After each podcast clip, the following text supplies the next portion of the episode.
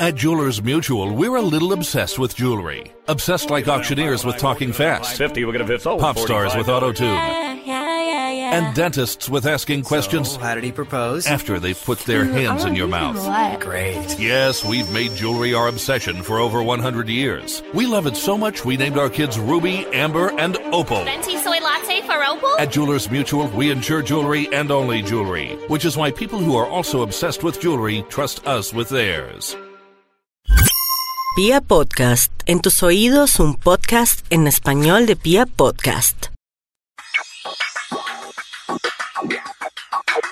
Hola amigos, bienvenidos a Tecnando. Yo soy Fernando Mejía y hoy vengo a hablarles otra vez de cositas de tecnología y ciencia.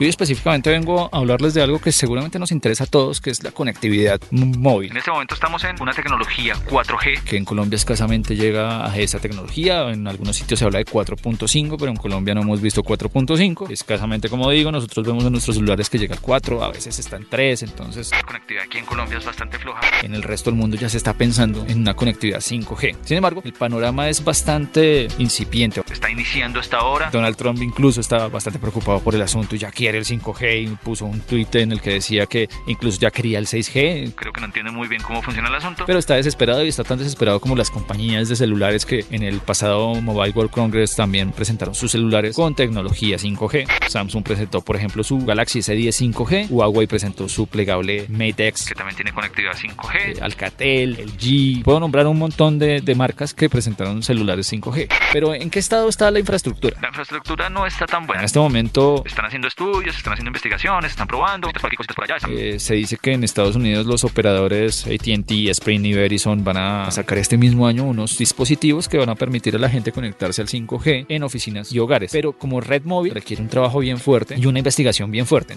A la asociación GSM, que es la entidad que representa los intereses de los operadores de redes móviles en todo el mundo, dice que se espera que las redes 5G sean conexiones para todo el mundo o para el 15% de la población mundial en 2025. O sea, solo el 15% de las personas en todo el mundo tendrían conexión a 5G en ese año. En territorios como China o Europa se espera que el porcentaje sea del 30%, o sea, el 30% de la población china y europea tendría conexión 5G. Y en Estados Unidos se espera que para esa época la mitad de la población ya tenga conectividad 5G.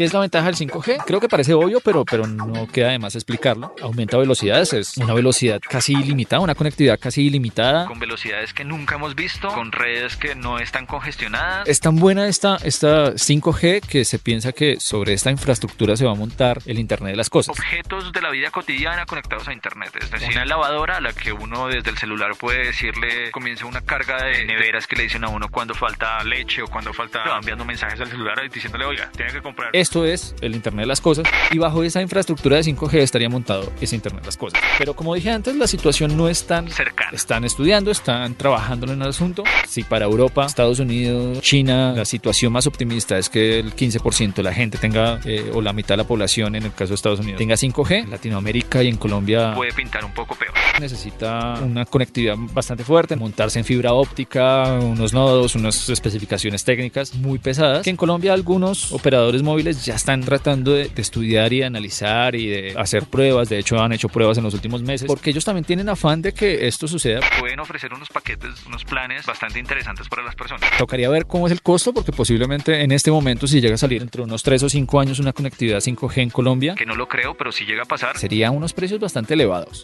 A ellos les conviene, pero quizá al grueso de la población no le conviene tanto. Yo pagaría por una conectividad 5G siempre y cuando no sea excesivamente cara. Sin embargo, los operadores necesitan que el gobierno los ayude un poco, pues el espectro en el que se mueven las redes pertenece al gobierno. Y en este momento el gobierno, de una forma muy inteligente, está más pendiente de mejorar la infraestructura del 4G antes de pasar al 5G. Los operadores celulares en Colombia dicen, o los expertos en Colombia dicen que más o menos dentro de unos 3 o 5 años ya tendremos eh, tecnología 5G, pero seguramente no va a llegar al grueso de la población. De hecho, la tecnología 4G en este momento no llega a todo Colombia. Pensar en un 5G cuando todavía el 4G ni siquiera llega a Colombia no parece muy lógico. Yo creería que es bastante optimista pensar que en 3 o 5 años lo tendremos. Yo pienso que va a llevar mucho más tiempo. Va a ser solo para ciudades muy grandes, a precios muy elevados.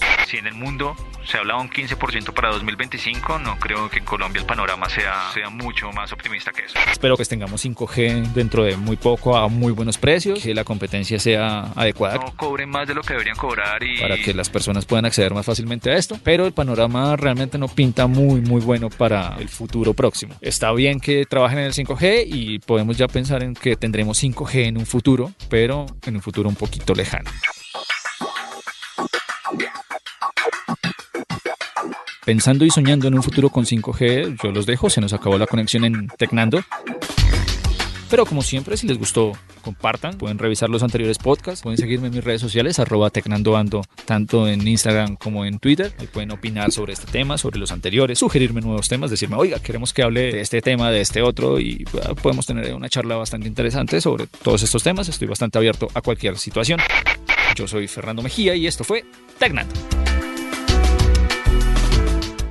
I like a bed that's really firm. I need something a little softer than that. Rest easy. With the Sleep Number 360 smart bed, you can both adjust your comfort with your sleep number setting. Can it really help me fall asleep faster? Yes, by gently warming your feet. Okay, but can it help keep us asleep? It senses your movements and automatically adjusts to keep you effortlessly comfortable. Sleep Number, proven quality sleep is life-changing sleep. And now all beds are on sale. Save 50% on the Sleep Number 360 limited edition smart bed, plus special financing on all smart beds. Ends Monday. To learn more, go to sleepnumber.com. Special financing subject to credit approval. Minimum monthly payments required. See store for details.